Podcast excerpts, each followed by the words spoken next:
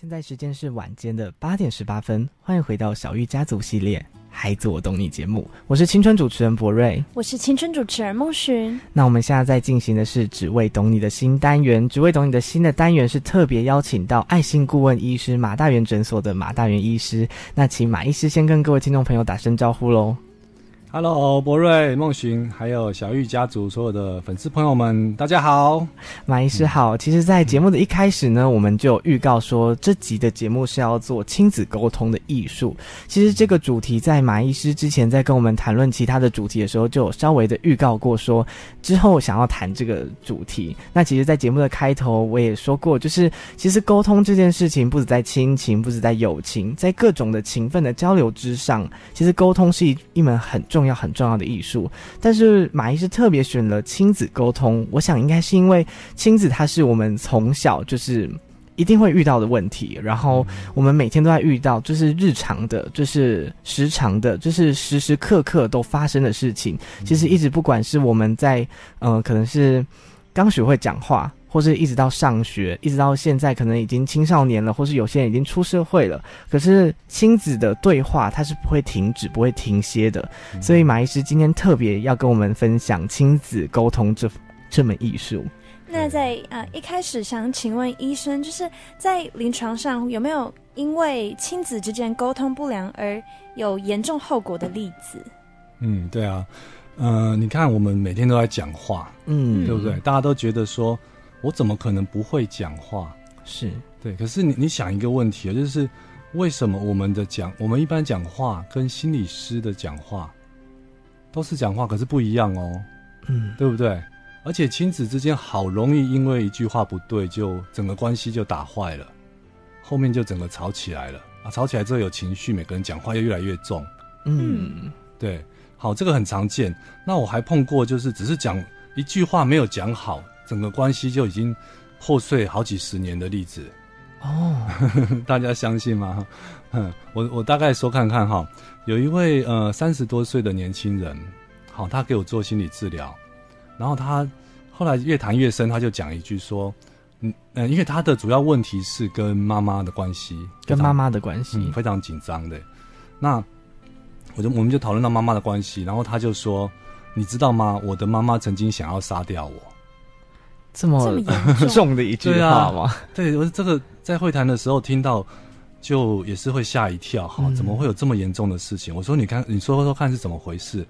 他说，我的妈妈跟我说，哈，呃，在怀我的时候，好，那时候身体状况越来越差，好，就是我们讲的叫妊娠毒血症，嗯，就是很多妈妈可能是高龄高龄产妇哈，那她在怀孕的过过程中，可能就会产生高血压、糖尿病。好，这个叫妊娠毒血症。是，那医生的时候就会建议说，最好的方法是把这个孩子拿掉，就可以保住妈妈的身体。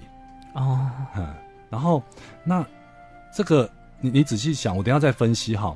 那他们是在一个吵架的场合讲这件事情，所以妈妈的妈妈的说法是说，早知道当初就听医生的，把你拿掉了。是，所以他听完之后又生气又难过。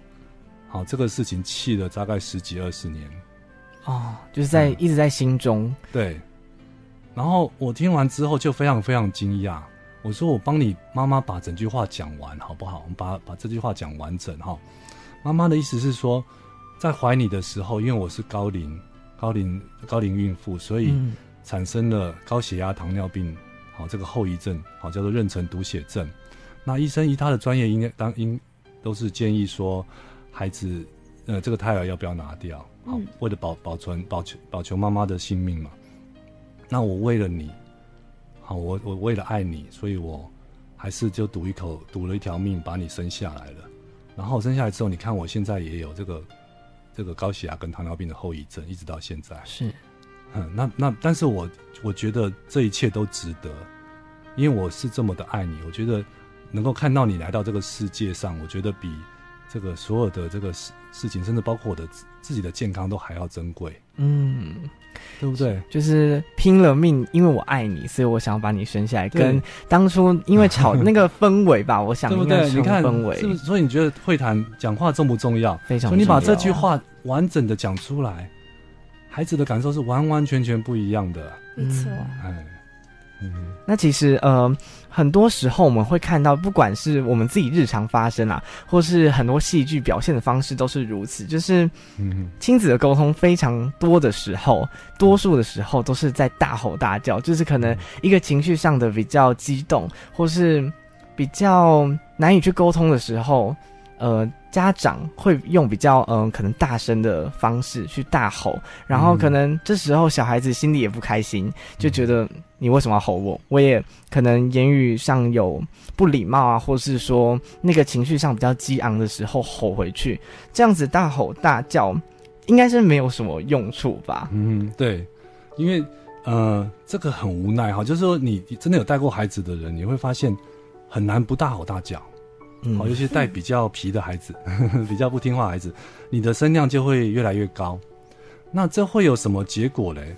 我我讲两种状况哈，一个是孩子比较敏感的孩子，当你一大吼的时候，他真的会吓到，会吓到，所以他的这个他的身体就会产生压力荷尔蒙，那这个压力荷尔蒙会伤害大脑。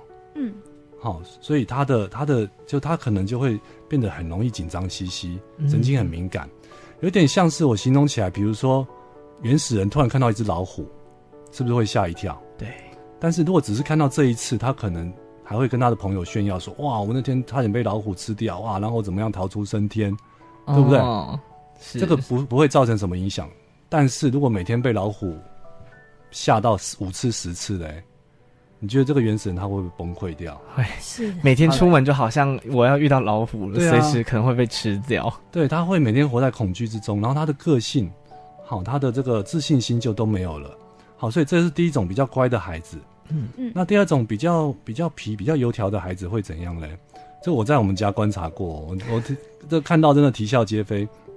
就是那个我们家有有外婆嘛，阿嬷，然后那个外婆就叫叫我儿子说：“哎，吃饭了。”好像叫某某嘛，他说某某吃饭了，我吃饭了，哦，你到底吃不吃啊？我做的那么辛苦，你到底要不要吃啊？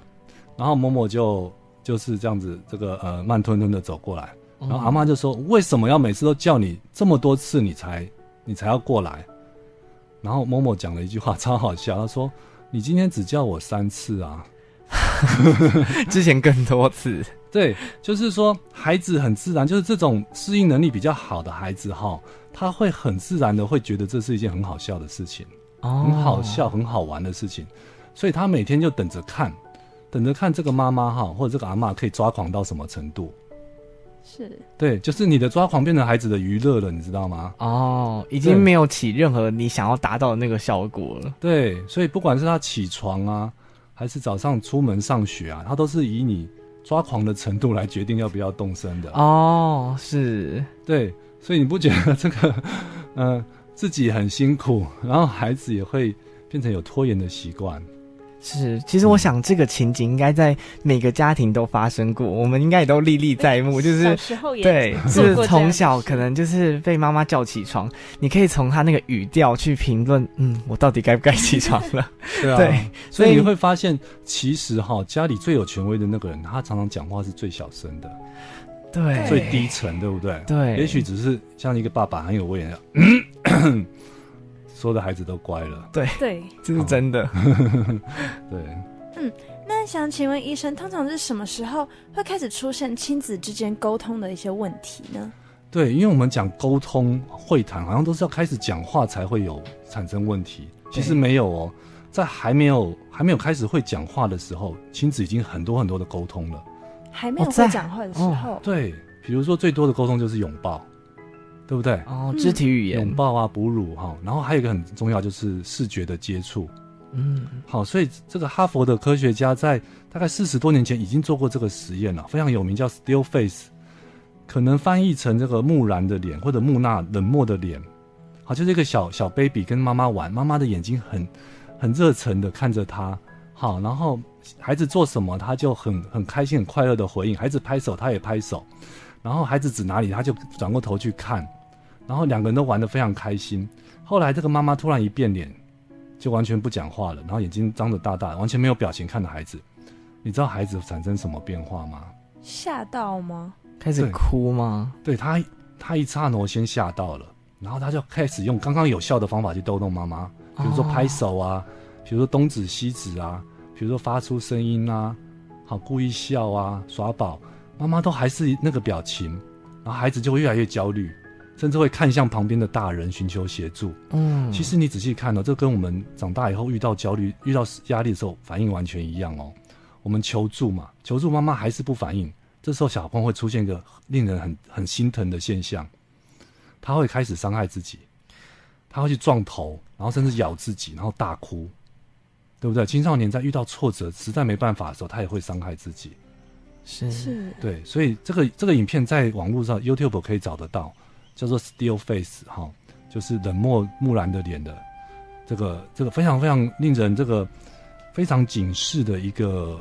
一个一个影片的实验，一个一个很有名的实验，对，是，哇，那马医师其实从呃一开始跟我们讲到的是，嗯、呃，其实是我们日常生活中历历在目的事情，就是大吼大叫这件事情。我相信每一个听众回想小时候，或是如果你是妈妈，你回想一下你对自己的小孩，可能真的有发生过这样的事情。然后马医师刚刚也特别提到说，其实。